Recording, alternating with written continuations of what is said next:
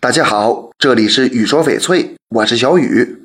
翡翠好不好要看这五点：第一，质地，也就是俗称的种水。翡翠的质地紧不紧密，种够不够老，水头高不高，是评价的重要环节。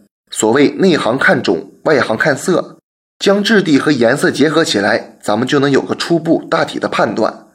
第二，颜色，判断翡翠颜色遵循四字真言。正浓阳匀，如果一块翡翠的颜色能满足这四个条件，一定是上品。第三，净度，这就是看翡翠里面有没有瑕疵，有没有裂纹、石纹、黑点和黑块，净度越高，市场价值越高。第四，尺寸，要结合自己选择大小适中的翡翠。第五，人文价值。好马配好鞍，一块好翡翠，如果遇到好的雕刻师，一定会增加它的人文价值。这期节目就给大家讲到这里了。小雨呢，每天都会在朋友圈更新精美、性价比高的翡翠。如果你想了解更多翡翠知识或者翡翠鉴定，我都可以帮到你。